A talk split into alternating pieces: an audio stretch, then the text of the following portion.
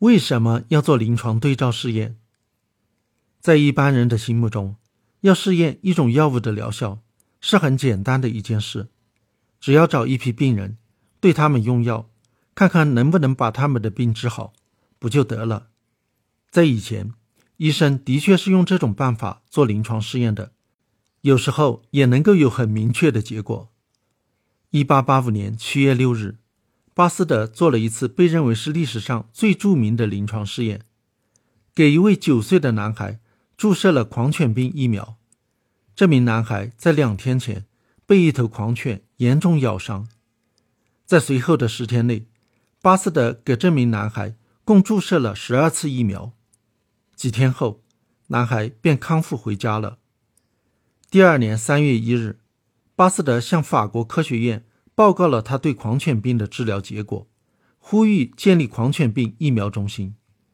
到了一八九零年，世界各国许多地方都建立了狂犬病治疗中心。由于人们在得了狂犬病之后必死无疑，死亡率百分之百，而巴斯德治疗的狂犬病人却活了下来。因此，不难得出结论：巴斯德的疗法是卓有成效的。但是，这个著名的试验也是一个很不寻常的事例。能够起死回生的灵丹妙药极为罕见。药物通常只是用来减轻、消除症状、减少病痛、降低死亡的危险。对绝大多数疾病来说，药物疗效并不是非此即彼。要么有效，要么无效，没有中间状态那么简单。这时候要判别药物的疗效就困难得多。有很多因素会影响到人们对药物疗效的认定。许多疾病都能够自愈，例如感冒、失眠症，不必治疗也会痊愈。甚至像癌症这样的所谓不治之症，也有一部分病人会自愈。还有许多疾病的状况。受病人的心理因素的影响很大，给病人服用并无药效的假药，也会出现一定的疗效，有时候能够达到百分之三十甚至更高。有些慢性病，病情自己会时好时坏，而像心肌梗死、中风这种能够致命的疾病，其死亡率与年龄、性别、生活习惯等多种因素有关，波动很大。难以对个体做出预测，还有一些疾病的病情好坏取决于病人的自述或者医生的主观判断，其结果很容易受到病人或者医生的主观愿望的影响而出现偏差。为了避免上述因素，在临床测试一种新药的疗效时，就必须精心设计试验方案，进行对照试验。在对照临床试验中，一组病人。接受新药治疗，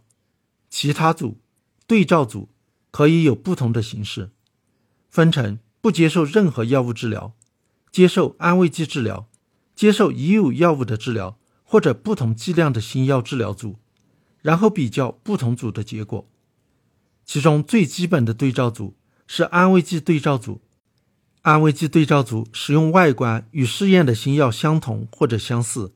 而又不含任何药理活性物质的制剂，其主要成分通常是淀粉或者生理盐水，这样可以最大限度地消除心理因素对药物疗效的影响，是新药临床试验必须遵循的一个基本原则。在做对照试验时，为了尽量避免主观偏差，还需要遵循其他一些原则，在有可能影响药物效果的各个方面，新药组。和对照组的病人都应该相同或者相似，例如，所有的病人都必须患有相同的疾病，或者处于同一疾病的相同发病阶段，而且新药组和对照组的病人的年龄、体重、健康状况、接受其他治疗的情况等各个方面也应该尽量相似。为了做到这一点，必须遵循随机化原则。把参加临床试验的所有病人随机的分配到不同的组，病人将进入哪一个组，完全由随机产生的编号来决定，而不是人为的挑选哪些病人进入新药组，哪些病人进入对照组。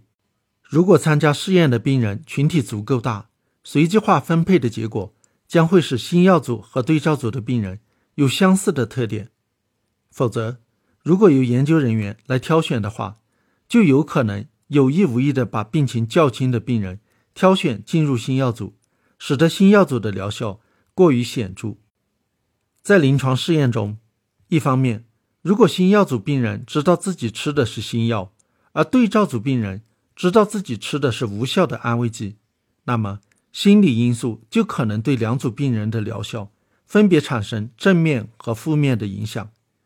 另一方面，研究人员为了能够得到好的结果，有意无意的可能会对新药组病人更精心护理，或者施加暗示，影响病人。在判定疗效时，会倾向于更加正面评价新药组病人，更加负面评价对照组病人，只收集对新药有利的数据，而忽视不利的数据等等。为了避免出现这种偏差，在临床试验中还必须遵循。盲法原则：如果病人不知道，但是研究人员知道谁服用的是新药，谁服用的是安慰剂，这是单盲；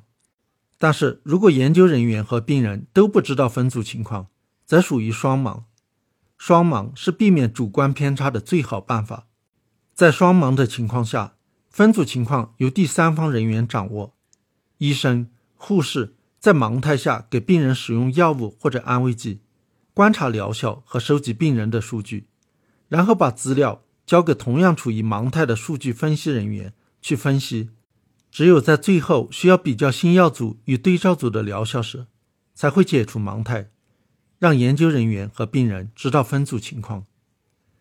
有时候通过其他方式，例如临床经验积累、仔细的观察，也能够发现药物的疗效。